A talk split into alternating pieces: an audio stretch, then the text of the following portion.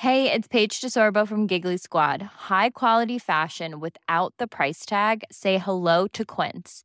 I'm snagging high-end essentials like cozy cashmere sweaters, sleek leather jackets, fine jewelry, and so much more. With Quince being 50 to 80% less than similar brands. And they partner with factories that prioritize safe, ethical, and responsible manufacturing. I love that. Luxury quality within reach. Go to quince.com slash style to get free shipping and 365 day returns on your next order. Quince.com slash style.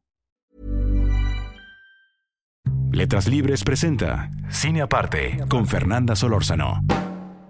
Bienvenidos a Cine Aparte, gracias por darle play a esta nueva entrega.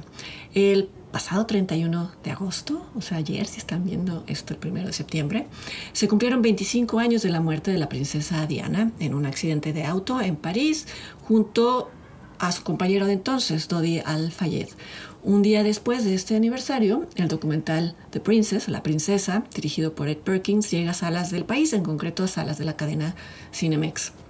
La princesa tuvo su estreno mundial en el pasado Festival de Sundance en enero y como escribí en mi crónica de esa edición que se publicó en Letras Libres de marzo, la noticia de un nuevo documental sobre la princesa Diana pues eh, lleva o llevaba más de uno a preguntarse qué más podría decir una película sobre todo de este género eh, o qué más podría aportar a todo lo que se ha dicho, escrito y filmado sobre el miembro más popular de la monarquía reciente, el que más ha obsesionado a los medios y a la gente en general.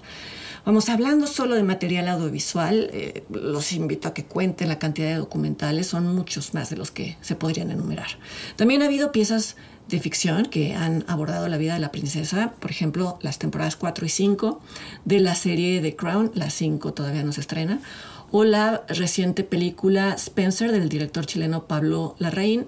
Son aproximaciones de la ficción muy distintas entre ellas. Por un lado, la serie busca recrear eh, la relación, sobre todo de Diana, con los miembros de la Casa Real a partir de testimonios de personas cercanas, mientras que la película de Larraín toma de la realidad solo una o dos coordenadas para hacer una crónica de un estado emocional y psicológico con todas las libertades creativas que permite un ejercicio así. Y volviendo a la pregunta de qué más podría aportar un documental sobre Diana de Gales, qué más que no sea una anécdota no conocida o, la opinión o el testimonio de alguien no consultado antes, pues resulta que muchísimo, como vino a demostrar la película de Ed Perkins. Yo, eh, como decía, la vi en Sundance, cargada de escepticismo y terminé incluyéndola en mi lista de lo mejor de la edición de este año. Lo que vuelve, creo, a este trabajo distinto es que casi todas las aproximaciones previas a la vida de Diana de Gales han intentado imaginarla en sus momentos de soledad o en interacciones con personas, interacciones en las que no hubiera tenido acceso un desconocido, ya no se diga un periodista o un camarógrafo, y casi todas estas aproximaciones previas han partido de la hipótesis de que esos momentos íntimos son los que revelan a la verdadera Diana, lo que sea que eso signifique. Lo que hace Perkins en su documental es todo lo contrario, él reúne decenas de fragmentos de televisión que ya han sido transmitidos y al hacerlo revela qué rol jugó el mundo de afuera en la percepción que tenía Diana de sí misma. Hay distintos tipos de fragmentos en todo este universo. Están, claro, los que cubren momentos clave de su vida pública, como su boda, que fue vista por millones de espectadores alrededor del mundo, o la presentación en público de sus hijos prácticamente recién paridos. Está también la famosa entrevista con la BBC en la que ella reconoce su bulimia y en la que culpa de adulterio a Carlos. Está, por supuesto, la cobertura de sus muchas visitas a hospitales y a comunidades de enfermos y necesitados, su labor humanitaria, sobre todo ya después de su separación de Carlos. Y claro, está la cobertura de su funeral, eh, que fue visto por muchas más personas que, eh, que la, la la transmisión de, su boda, algo que es curioso, pero a la vez tiene, tiene mucho sentido. Luego hay otro tipo de fragmentos que son los que recogen las declaraciones de, de Diana en actos públicos locales o con medios más pequeños, en entrevistas con medios más pequeños, primero al lado de Carlos, ya luego sin Carlos, y es en estas eh, conversaciones en corto, pero repito, siempre públicas, ya filmadas, en donde ella permite atisbos a, a su vida emocional, a su vida privada siempre un poco en clave, pero siempre consciente de que lo está haciendo. Una categoría aparte son los fragmentos que muestran a hordas de fotógrafos buscando fotografiarla, vale la redundancia, y que son en realidad un retrato de la voracidad de estos fotógrafos, montados, trepados unos sobre los hombros de los otros, persiguiéndola como sabuesos, pisándole los talones o usando telefotos para espiarla en sus vacaciones, eh, sobre todo ya después de, su separación de Carlos. Y por último, pero igual de importantes, eh, son los fragmentos de mesas de debate televisadas, en donde no solo se juzga el comportamiento de la pareja real, sino se juzga su decisión de haber hecho tal o cual declaración a los medios, como si estas mesas no fueran parte misma del amplificador mediático. Más que un documental sobre Diana, este es un documental sobre el efecto Diana, esa especie de encantamiento colectivo eh, posibilitado por millones de lentes de cámara y de televisión, de cámaras fotográficas y de televisión. Ni ella misma fue inmune a este efecto. Hay un punto de inflexión en su vida que está muy bien marcado en el documental, en el que ella comienza a utilizar a los medios a su favor, no en una forma obvia, que es eh, como lo hizo ensuciando la imagen de Carlos y sobre todo de la, de la Casa Real, sino estableciendo una especie de juego vengativo con los fotógrafos, vengativo por parte de ella, por supuesto. En el momento en el que Diana acepta que no va a poder ni siquiera estornudar en privado ya nunca más en la vida, eh, empieza a darle la vuelta al juego y empieza ella a incidir en la vida, en la vida casi emocional de sus espías de, tiempo completo. ¿Cómo lo hace? Jugando con sus expectativas.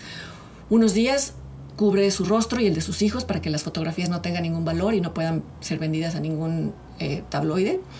Y otros aparece regalando sendas sonrisas, incluso permitiendo que se capten momentos muy reveladores de su vida privada, sobre todo de su nueva vida como, como soltera. Esta incertidumbre vuelve locos a los fotógrafos al punto de que en uno de los fragmentos se escucha a uno de ellos decir que está a punto de convertirse en un monstruo por hacerles eso. Muy indignado lo dice. Esta también es la verdadera Diana, no un monstruo como la llama este hombre, sino alguien que, incapaz de detener el acoso, lo utilizó en su favor hasta un punto, hasta el día del accidente trágico. Este al final, o sobre todo, es un documental sobre la ética de los medios, sobre la voracidad, la idolatría de los espectadores y las posibles consecuencias de, esta voracidad. Uno de los valores de la princesa, del documental, no de la mujer, es prescindir de una voz en off y prescindir también de entrevistas hechas ex profeso para el documental. No hace falta que alguien editorialice lo que estamos viendo. Que no haya narrador detrás no significa que el documental no tenga una estructura muy bien concebida, muy bien planeada y que se logra sobre todo gracias a la edición de Jinx Godfrey y de Daniel Lapira y también de un score original compuesto por Martin Phipps es muy claro el arco dramático, no solo de la protagonista, sino de personajes secundarios, como el príncipe Carlos.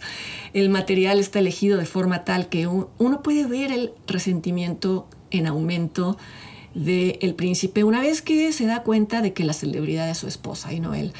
Hace bromas, eh, según ligeras, pero que cada vez son más agresivas y más incómodas, y el hecho de que las haga frente a los medios y para los medios no hace sino alimentar el relato. Es como si les pasara tarjetas para escribir el guion.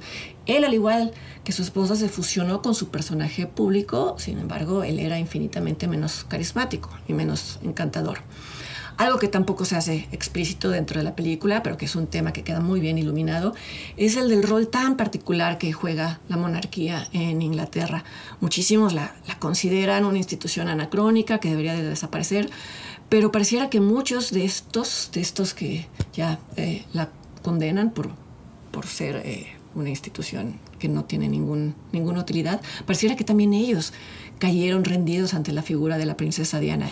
Y una vez más, son las imágenes que aparecen aquí las que, las que exponen esta paradoja. Diana fue la que le inyectó vida a una institución casi moribunda y ella fue a la vez la que sin proponérselo casi le da la estocada final. Como se puede ver en el documental, durante los primeros años de su matrimonio se apegó a todas las reglas, pero una vez que empezó a romperlas, obligó a la Casa de Windsor también a romper sus protocolos para mantenerse vigente hasta la fecha. Esto es algo que no había sucedido en siglos. Ya casi para cerrar el comentario, La princesa es muy elegante, el documental es muy elegante en su forma de hacernos ver que los espectadores de la película no somos sino el círculo concéntrico más amplio de consumidores de imágenes de esta mujer tan particular. Mientras vemos las imágenes, observamos a quienes la observaron a ella. Yo no haría ni siquiera el esfuerzo por poner una distancia moral y decir que eh, ellos la acosaron y uno no, porque hay secuencias que son realmente excepcionales y que valen mucho la pena de verse. Por ejemplo, eh, son, son excepcionales por luminosas. Eh, por las implicaciones, incluso son bellas y poéticas a pesar de la tragedia. Pongo un par de ejemplos, una de ellas es muy breve y muestra a un grupo de periodistas rodeando al príncipe Guillermo de apenas dos o tres años y se ve a su padre, al príncipe Carlos, eh, tomando la cámara de video de uno de estos periodistas para que su hijito se asome por el visor. Y entonces nosotros como espectadores vemos lo que grabó el principito en ese entonces, a un grupo de periodistas asomados al cuadro. Y Carlos le dice a su hijo, míralos, están atrapados ahí. ¿Quién sabe si se lo dice consciente o no de que él, su esposa, ese príncipe, el príncipe que vendría y sus descendientes serían los que vivirían atrapados en ese cuadro al punto de que uno de ellos, Diana, perdería la vida en el intento de escapar. La otra imagen, que es estremecedora, es la que muestra a Diana sentada de espaldas frente al Taj Mahal durante un buen rato en una de sus visitas a la India, justo el año en el que se separa de Carlos. Como se sabe, el Taj Mahal es un mausoleo, es la tumba que le construyó un emperador a una de sus esposas, a su esposa favorita. Por supuesto que una parte de Diana sabía perfectamente que qué mensaje estaba lanzando mientras contemplaba el palacio, el mensaje del duelo por su matrimonio, pero Nadie podía imaginar que cinco años después ella misma ya sería en su propia tumba, no metafórica, sino literal. El documental La princesa de Ed Perkins está en salas, en las salas de la cadena Cinemex y como todo documental seguramente va a permanecer poco tiempo en cartelera, no lo dejen pasar y yo como siempre los invito para que me acompañen la siguiente semana aquí a otra entrega de Cine Aparte. Hasta entonces.